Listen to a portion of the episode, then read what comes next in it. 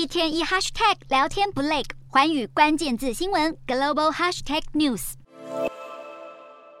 联合国各成员国领导人将在美东时间二十日聚首美国纽约，商讨过去一年的国际问题以及解决之道。先前已有官员透露，乌俄战争势必是今年最大焦点，不过讨论重点可能不会放在如何全面终结战争，而是聚焦战争所引发的全球粮食危机。乌俄战争延烧七个月，加剧全球地缘政治分歧，尤其美俄关系陷入自冷战以来最低点。而这场纷争也延烧到联合国内部。美国指控同为安理会成员国的俄罗斯，今年二月份行使否决权，让亲乌行动得以进行。除此之外，美国也对安理会无法以实际行动阻止俄罗斯侵略乌克兰感到相当不满，因此在联大召开前就要求安理会进行改革。面对改革诉求，俄罗斯却联合中国反控美国，也曾经在小布希总统任内不顾联合国反对入侵伊拉克。对此，美国则辩称，自二零零九年以来，自己只动用过四次否决权，其中三次还是为了支持以色列，而俄罗斯却动用了二十六次。其实几十年以来，一直都有国家向安理会提出改革诉求。其中最大的一次是在二战结束六十周年时，日本、巴西、德国以及印度联合争取成为常任理事国，但最后却被不想让日本成为安理会强国的中国行使否决权驳回。联合国安理会的权力结构至今都还停留在二战结束时期的状态，这也让安理会在面对当今国际问题时，频频发生功能失调的情况。